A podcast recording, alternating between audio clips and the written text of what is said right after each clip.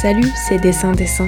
Dessin Dessin, c'est le podcast du design, le podcast pour discuter du design.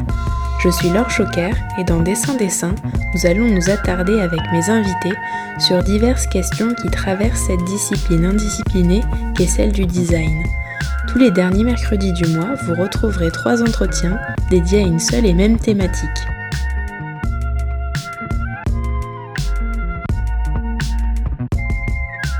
Dans cette dernière et troisième partie de l'épisode consacré au design en France, c'est Nathalie Crassier que vous allez entendre. Pourquoi elle? Car elle représente à la fois le design à la française, la signature que certains décrient et en même temps une rupture avec les idées préconçues autour du design. Une designer qui s'est toujours affranchie de la norme pour créer la sienne, pour traverser les domaines quels qu'ils soient.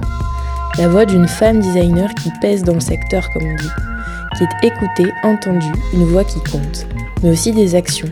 Avec Matali, nous avons discuté du design donc, du design français vu à l'international, mais comme avec Lucille Galindo et Dominique Siama de l'APCI dans le précédent épisode, de l'idée fausse du progrès dont il est grand temps de s'affranchir.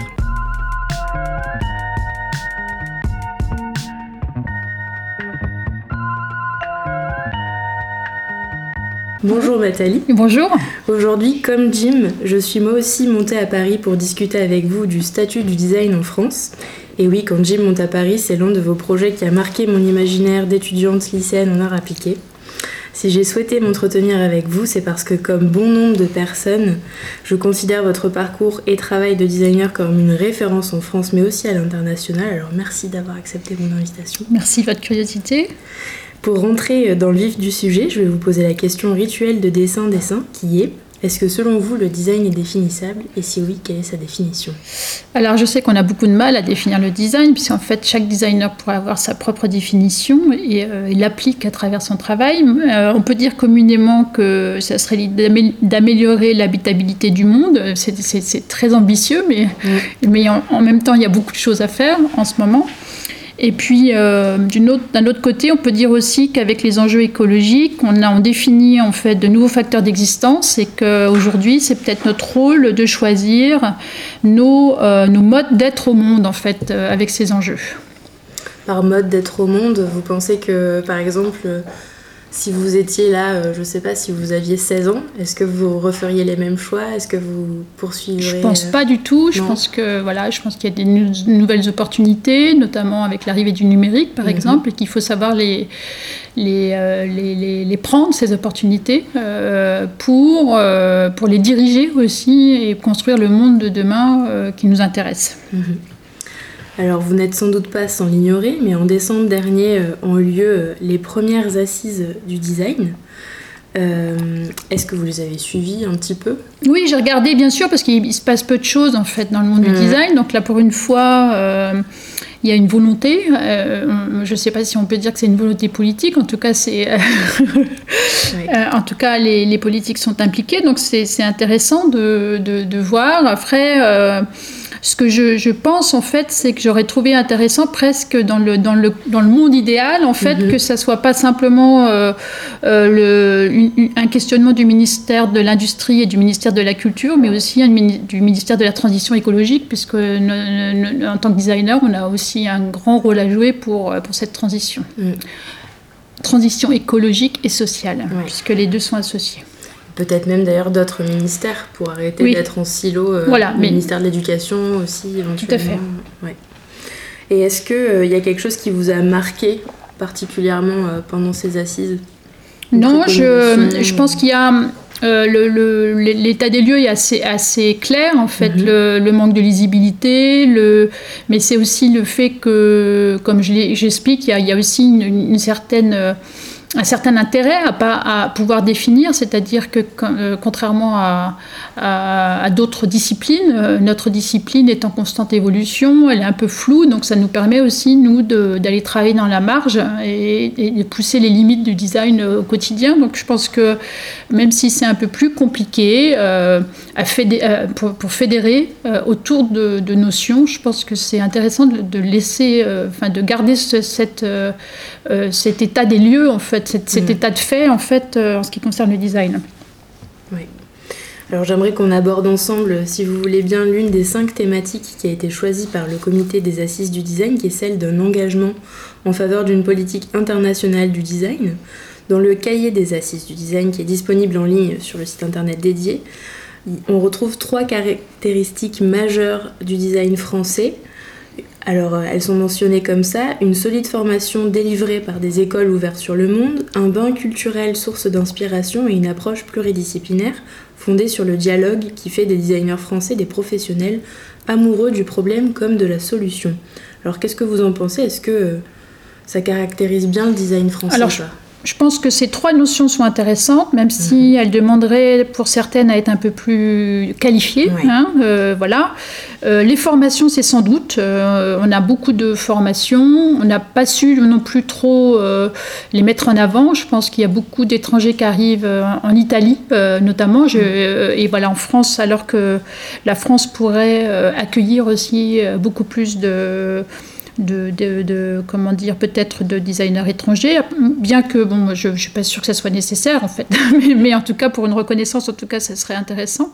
Après, le, je pense aussi que euh, on est en effet dans un, bain culturel euh, intéressant en France. La culture signifie encore quelque chose, euh, donc c'est intéressant.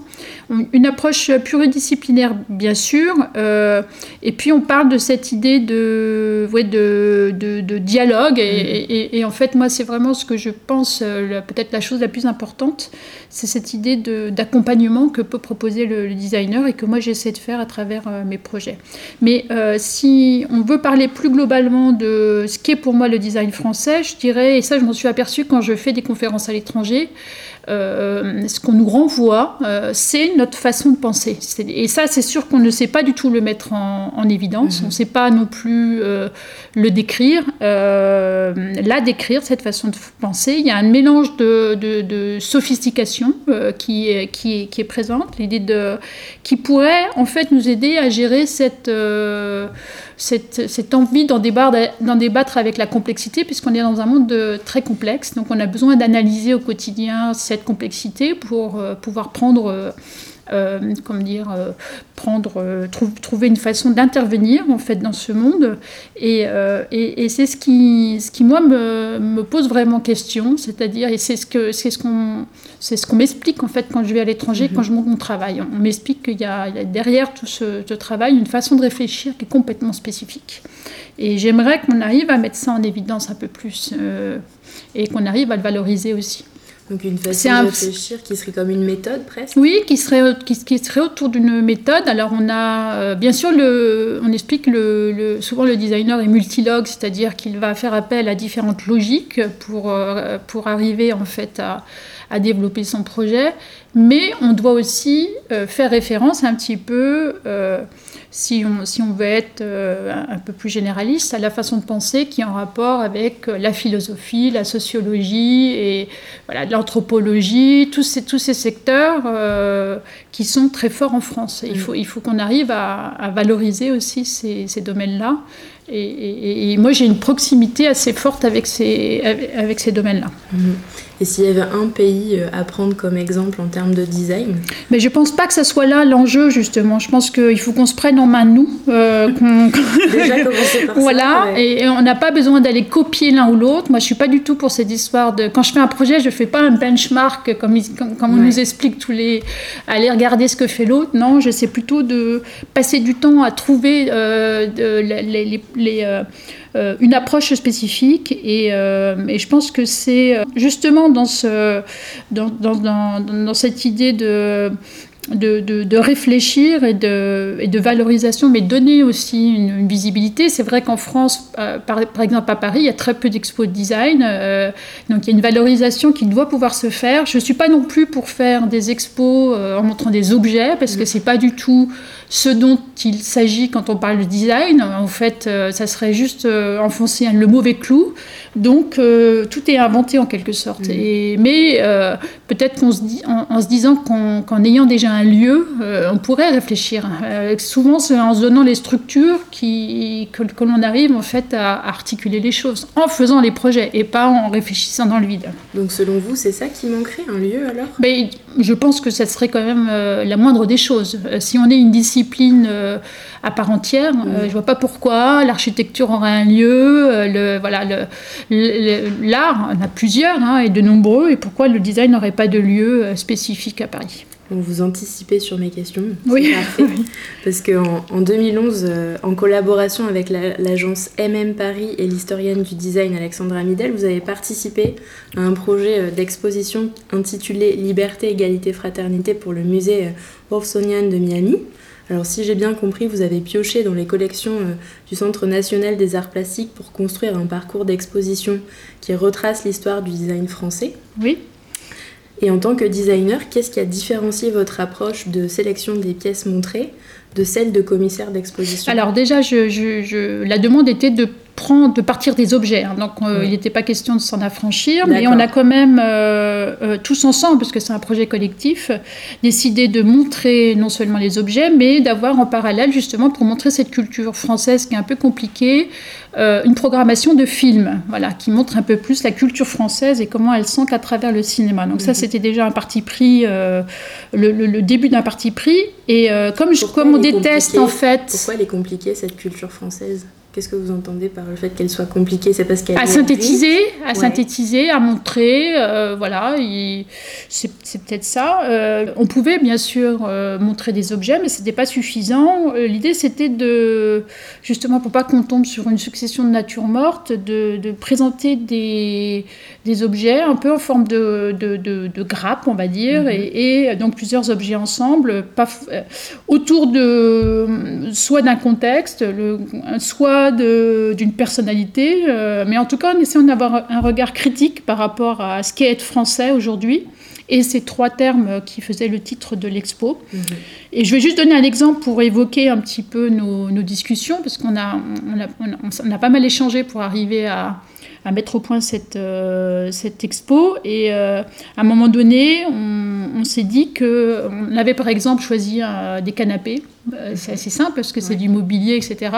Et on a décidé de montrer des canapés sous forme d'une barricade en disant voilà, on a notre, euh, une des caractéristiques des Français, c'est de critiquer. Donc en fait, c'est un peu le, euh, sur le canapé qu'on critique. Et, et, en fait, on en a fait justement des barricades pour, pour expliquer aussi que souvent cette critique, elle est, elle est vaine en fait. On a, elle reste au niveau du canapé et elle passe pas, euh, elle passe, on va pas au-delà. On aime bien cette idée de, de critiquer, mm. mais quelque, quelquefois on manque de cette deuxième, deuxième volonté de, de, de, de, servir de ces critiques et de les faire aboutir dans des projets concrets. Voilà, c'est un peu, c'est un peu ces idées-là. On a aussi évoqué à un moment donné le, poids de la centralisation et de l'administration en France, parce qu'on peut montrer des bureaux, mais on peut aussi euh, voilà, parler de ça. Euh, voilà, il y avait plusieurs petites euh, comment dire, c'est pas des thématiques, c'est plus des, façons, voilà, des grappes, des façons de montrer les choses qui nous semblaient importantes pour, pour montrer, pour rentrer un peu plus dans, dans, une, dans un système de pensée français. D'accord. Alors, en, parlant d'exposition, l'une des préconisations des assises du design, c'est celle, je cite, d'adapter la, la, politique de monstration des collections publiques de design. Et dans votre approche, vous, vous revendiquez les notions de transmission, de partage et d'expérience. Le design du MUMO, le musée mobile, c'est à vous que nous le devons, puisqu'en 2011, vous avez créé un premier espace qui est devenu le MUMO 2 en 2017 c'est, je vous cite, un camion qui arrive dans un village et comme un cirque qui apporte un décalage de réalité. Oui, alors déjà, il faut préciser que c'est à l'initiative euh, d'Ingrid, qui est, pas, qui est donc un privé, une personne privée, mhm. euh, ce, ce, camion, mais qu'elle euh, a eu cette excellente idée de se dire qu'il y avait dans chaque région un fonds régional d'art contemporain, donc des euh, des, des, œuvres d'art qui sont peu montrées, où il y, a, un pourcentage assez faible de ces œuvres qui sortent de, du fond pour être montrées dans les lieux, et donc que ce camion allait se charger avec les curateurs du FRAC de toute cette matière culturelle pour aller la proposer dans les petits villages, etc. avec l'idée de le proposer d'abord aux enfants et que les enfants puissent aussi appeler les parents, puisque c'est une façon de faire qui est beaucoup plus euh, simple, en mhm. fait, quand on n'est pas, pour pas on est, il y a toujours, on, est toujours, on a toujours un peu peur de, l'art contemporain.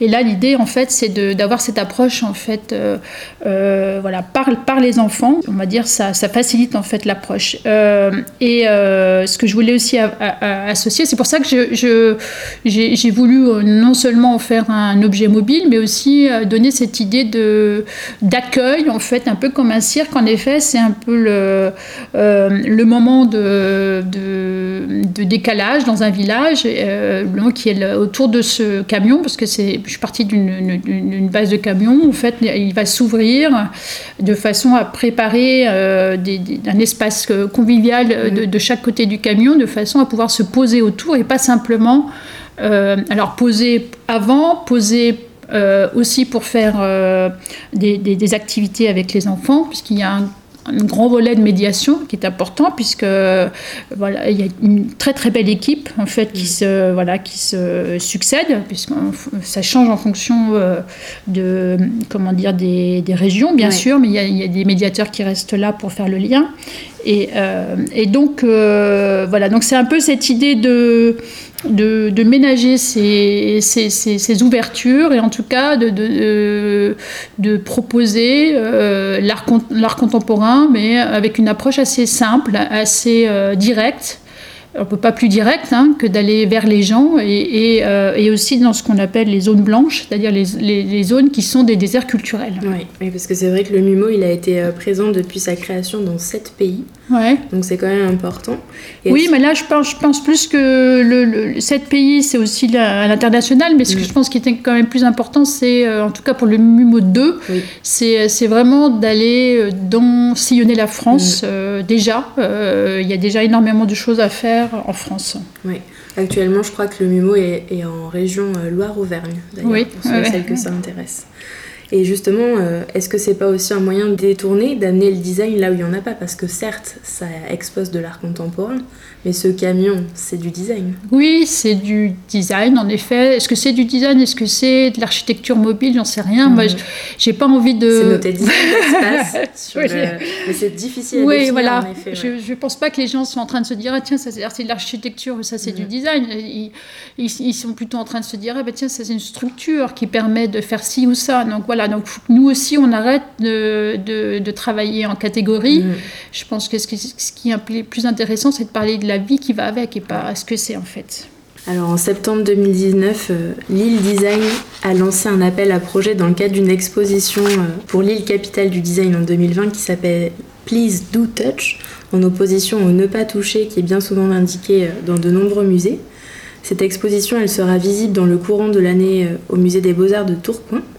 Est-ce que selon vous, c'est un modèle à suivre? Et comment vous expliquez que les expositions de design soit aussi figée et peu participative. Oui, alors je ne sais pas si c'est un modèle. Je ne je, je sais pas trop le contenu de cette expo, donc je ne peux pas, le, je peux pas en parler directement. je, bon, je pense que l'intention est bonne dans le sens où Là encore, on essaie de, montrer que ces objets, c'est les objets de la vie quotidienne. En fait, c'est ça qui m'intéresse. Mm. Euh, et euh, voilà. Et, en fait, on s'aperçoit que les gens sont intéressés par l'objet. C'est ça qui est assez contradictoire. En fait, en France, on a une culture justement de lecture de l'objet. C'est pour ça que beaucoup d'entreprises viennent faire des tests consommateurs même euh, en France, parce que même si on n'a pas les bonnes terminologies, on a cette habitude à lire en fait les, différentes, euh, les différents ingrédients d'un projet, puisqu'on est dans une culture de la complexité, donc plutôt de la sophistication. Plutôt Et c'est ça qui est intéressant. Donc on se dit pourquoi d'un seul coup cette, euh, cette aisance en fait à lire les objets ne permettrait pas d'inscrire plus facilement le design? Il y a là une grande contradiction, on n'arrive pas à trouver pourquoi. Mais en tout cas, il y a des bonnes bases. C'est ça qui, mhm. qui paraît intéressant. Et donc, euh, moi, ce qui m'intéresse de montrer dans le design, c'est pas tant les objets, c'est plus euh, la vie. Hein. Donc, euh, montrer la vie dans un dans un musée, c'est compliqué. Donc moi, je dis qu'il n'y a rien de mieux. Et d'ailleurs, Lille, c'est euh, Lille, euh, enfin, la, capitale du design, s'est orientée aussi là-dessus en faisant des projets concrets, beaucoup de projets concrets. Donc je pense que c'est plutôt ça qu'il faut valoriser. C'est le fait de, de donc c'est pas des, natures mortes avec des objets, euh, pas que ou en tout cas très peu, je dirais. Et ça dépend un petit peu comment c'est fait, mais c'est plutôt aller montrer des objets, des, des projets, comment ils se sont faits, avec qui ils se sont faits, et d'accompagner les gens euh, dans, l'idée de, de, faire des projets, puisque c'est ça qui, euh, qui, est important aujourd'hui, c'est d'agir et de, et de trouver la façon de, collaborer ensemble pour faire les projets. Donc c'est ça qui est important aujourd'hui. C'est pas tant de donner une culture de l'objet, puisque voilà. Mmh. Hein Peut-être que l'idée, euh, l'idée c'est ça maintenant, c'est de switcher sur autre chose. Euh, c'est de switcher sur la vie. voilà, en, France, on a. Euh, moi, ce qui m'intéresse beaucoup en France, c'est qu'on a toujours ce mélange entre le, social et l'artistique. quand je montre mon, travail à l'étranger, les gens ne comprennent pas que je puisse faire la maison des petits dans un lieu culturel, par exemple au 104 qui est en fait un projet social. En fait, euh, par exemple, aux États-Unis, ça peut pas exister. C'est séparé. Soit on fait du social, soit on fait de l'artistique. Et c'est pas non plus du, ce qu'on appelle du socio-cu, euh, un peu péjorativement. C'est autre chose. C'est une autre dimension, une autre, une autre ambition. Alors bien sûr, le design, il est présent euh, de manière bien diverse à différentes échelles et niveaux de l'État. Comme Claude Pompidou euh, l'avait fait avant elle en choisissant Pierre Paulin, Brigitte Macron s'est rendue au Mobilier National pour choisir les meubles qui seraient présents dans son bureau. Et il se trouve que la Première Dame a choisi un bureau et un fauteuil que vous avez conçus. Je tiens ma source de Paris Match, attention, très très sérieux. Est-ce que vous le saviez? Et est-ce que vous avez eu des contacts avec elle euh, et son cabinet sur ce choix ou pas du tout Alors bien sûr que je le sais, puisqu'en général on est informé et que j'ai reçu une lettre de l'Élysée m'informant de la chose avec une petite euh, photo. C'était voilà pour voir comment euh, le, le le meuble euh, rendait dans le lieu, donc ça c'était intéressant.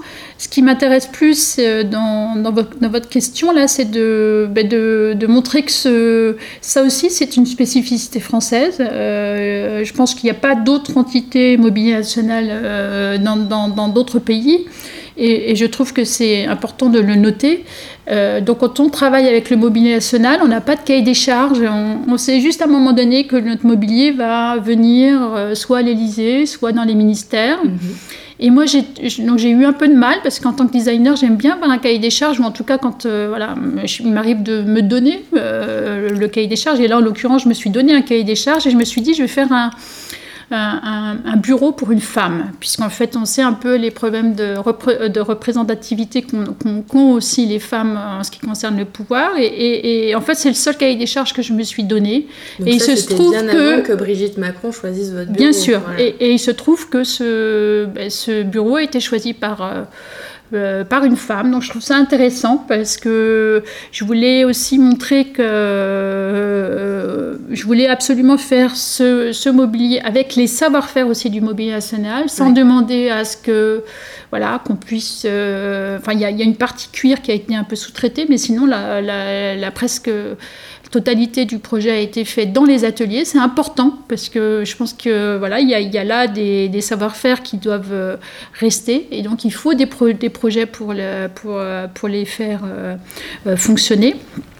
Et, euh, et, voilà, et, et, et, je pense que c'est, j'aime bien ce projet de ce point de vue-là, c'est ce, point de vue de, d'essayer de faire un projet pour les femmes et un, un projet qui ne parle pas de pouvoir. Et donc c'est complètement contradictoire pour ces lieux. et pour, voilà, l'usage qui va parler, du bureau et du fauteuil. Voilà, qui va parler plus de l'idée d'accueillir, puisqu'en effet il s'agit d'un bureau où il y a en deux parties avec, euh, euh c'est difficile d'expliquer comme ça euh, sans, sans mimer, mais en fait on a une partie qui est conique et qui, explique, qui, explique en fait qu'on est à l'écoute. Hein, euh, et puis après, il y a une deuxième partie qui est un peu plus haute qui va donner un caractère dynamique en fait euh, au bureau, c'est-à-dire qu'on a le centre pour se concentrer, pour travailler assis, et on a en fait les deux extensions qui, sont, qui peuvent être utilisées euh, soit par la même personne ou soit par euh, des collaborateurs pour, euh, debout. Donc en fait c'est un objet qui est aussi dynamique tout en étant euh, il n'est pas du tout articulé, hein. il, est, il, est, juste dessiné, il est monobloc, mais en même temps, il est. Euh, voilà. Donc, il est à la fois contemporain, il est à la fois assez simple de lecture, et il apporte ces deux notions que j'aime beaucoup euh, être à l'écoute, ce qui est quand même la moindre des choses, et, l'idée d'avoir en fait un usage dynamique autour de cet objet. Mmh. On mettra la, la, photo, la fameuse photo sur le compte Instagram du podcast, comme ça les auditeurs et auditrices pourront voir à quoi on fait allusion. Euh, est-ce que selon vous, l'une des raisons euh, pour lesquelles euh, les premières assises du design se sont tenues seulement l'année dernière, c'est parce que l'héritage qui émane de la tradition des arts décoratifs est parfois trop lourd à porter. Oui, il y a deux héritages lourds. Il y a les arts déco, en effet. Et aujourd'hui, dans le monde qui a peur d'avancer, c'est un peu compliqué puisqu'on n'a jamais autant entendu parler d'art déco, de vintage. Les gens se rassurent avec des valeurs qu'ils connaissent. Et bon, après, c'est des, des périodes où la créativité a été transcendée, a été générale, diffuse dans, tout, dans tous les domaines. Donc c'est quand même des périodes intéressantes. Hein. mais en même temps, euh, je pense que chaque époque a sa créativité propre. Donc en fait, c'est un peu dommage de, voilà, de faire référence que qu'au passé. Et, euh, et donc, euh, je pense que l'idée, c'est de il n'y a pas simplement les arts déco, il y a aussi l'ingénierie. On est dans une, dans une euh, culture très forte de l'ingénierie et, comme par hasard, le pouvoir a été donné à l'ingénieur. À l'industrie. à l'industrie, mais euh, et, avec cette histoire d'un progrès euh, constant grâce à la technologie. Et on, voit bien qu'on est heureusement sorti de tout ça. Et donc, Vous pensez qu'on en est totalement sorti? Pas complètement, mais il y a quand même une grande partie de la population qui, qui doute de cette, euh, cette idée de, de, progrès, en tout cas. Alors je ne sais pas si c'est euh, complètement euh, similaire dans les entreprises, mais en tout cas, je pense que ça va faire son chemin petit à petit. Et, ce qui me fait penser que on va peut-être avoir peut-être plus d'opportunités à partir de maintenant, puisqu'on va pouvoir contrebalancer ces ces deux aspects-là en réinventant quelque chose de, euh, oui, de, qui, tient, qui tient compte d'une autre relation au monde euh, complètement différente. C'est une époque de transition qui est favorable aux designers et au design. Oui, il y a plein de, il y a plein d'opportunités, je pense, à prendre. Et euh, si tant est qu'on ait envie de prendre des risques, hein, parce qu'en fait, rien n'est rien n'est défini, rien n'est clair, en fait. Mm. Hein, donc il faut. est-ce que pour vous, prendre des risques, ça veut dire être plus radicaux?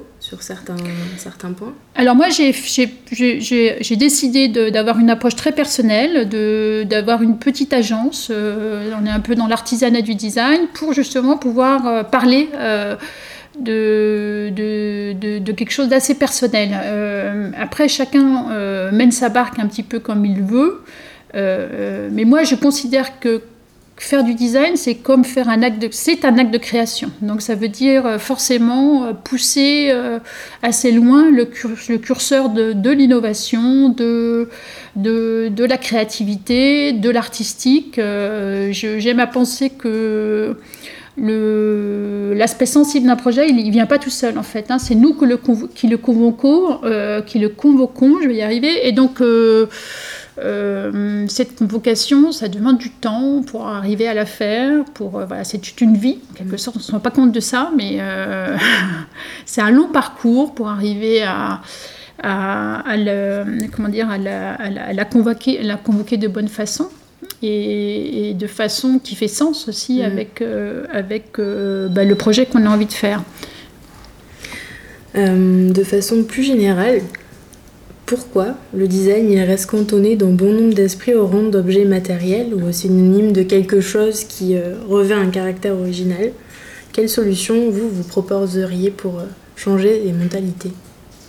Mais là encore, je pense que le... c'est de montrer des projets qui mm. se font, c'est de d'expliquer la méthodologie, c'est de voilà, c'est de on, le sait hein, que la méthodologie ou la façon de penser du designer est, est intéressante hein, parce que c'est pas pour rien que le marketing a essayé de s'approprier tous ces outils-là. Mm-hmm. Euh, malgré tout cela, je pense que euh, on ne peut pas faire du copier-coller, donc euh, je trouve c'est très maladroit, ça n'apporte pas grand-chose. En tout cas, ça a permis de, de créer en fait euh, au moins cette volonté de travailler ensemble, ce qui est pas mal, hein.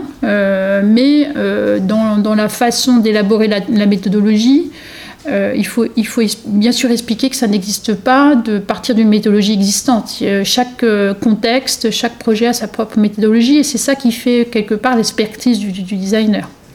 Et c'est ce qui est plus compliqué en fait à, expliquer. On n'est pas dans une profession où euh, il on a, voilà, il y a des recettes où on va d'un point A à un point B avec une seule façon d'y aller. On n'est on n'est pas dans une profession où on, sait tout, parce qu'à chaque projet il faut tout réapprendre. Donc ça demande une certaine façon d'être assez humble par rapport à ça demande une grande curiosité, une grande envie de se remettre en question, puisque puisqu'à chaque projet, c'est l'opportunité d'apprendre quelque chose de nouveau, voilà, et de mettre en place aussi cette méthodologie dont je parle. Euh, voilà. Après, ça dépend un peu ce qu'on fait. Si on fait euh, des projets peu complexes, c'est sûr qu'on n'a pas besoin de mettre en, place des, euh, des méthodologies voilà, très très spécifiques. Mais aujourd'hui, c'est très très compliqué.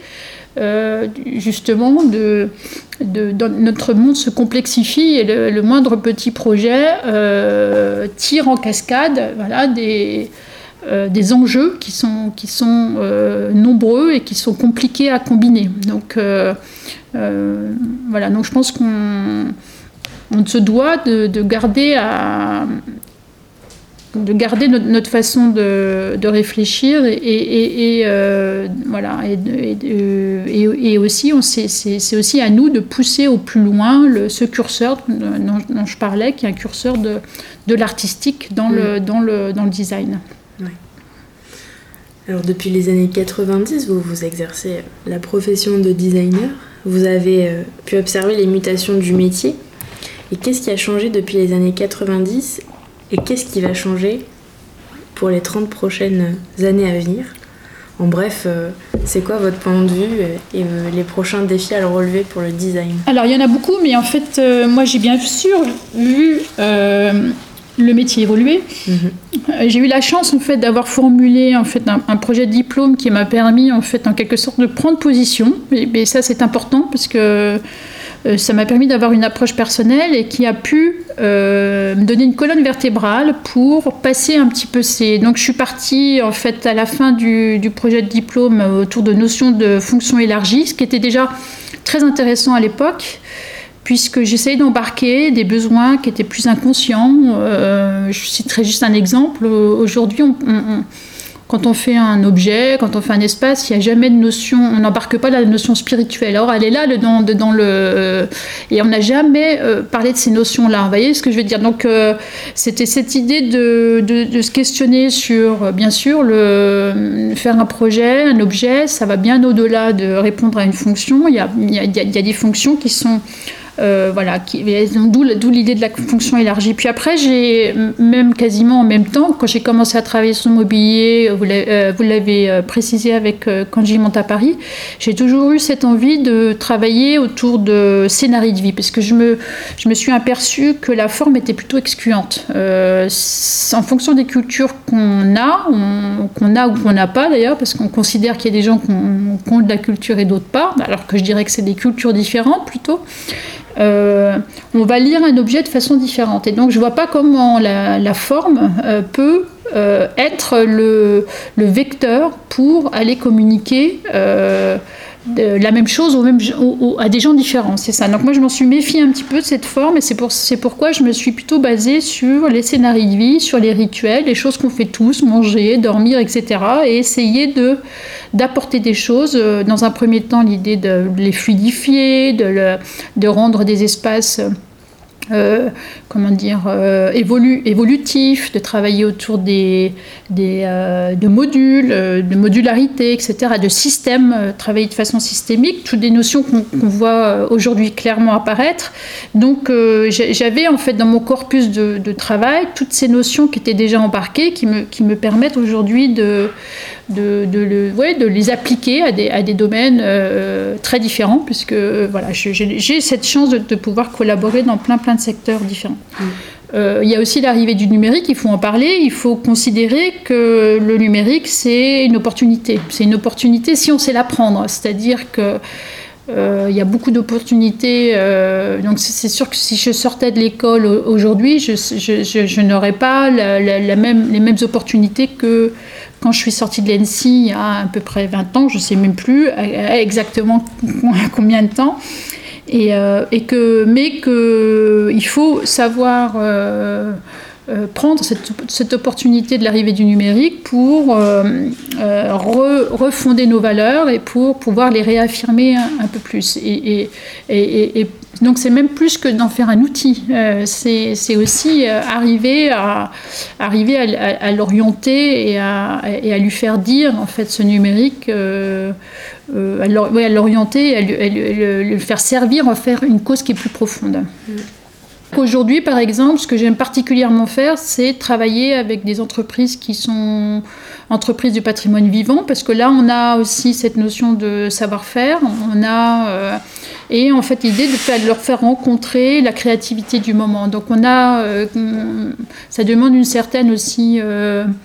Euh, comment dire, maîtrise d'analyse, d'analyse et aussi de voir jusqu'où on peut faire bouger, bouger qu'est-ce qu'on fait bouger. Mm-hmm. Euh, pour arriver à rencontrer euh, voilà, le, et, faire du contemporain avec euh, ces entreprises. Ça peut être Roger, Roger Pradi avec qui j'ai collaboré pour faire des lampes, Moutet dans le textile, les, les, lampes Berger avec qui je fais un projet euh, prochaine, enfin, qui va sortir juste à la fin du mois, ou Miss Aigle qui est aussi dans le textile.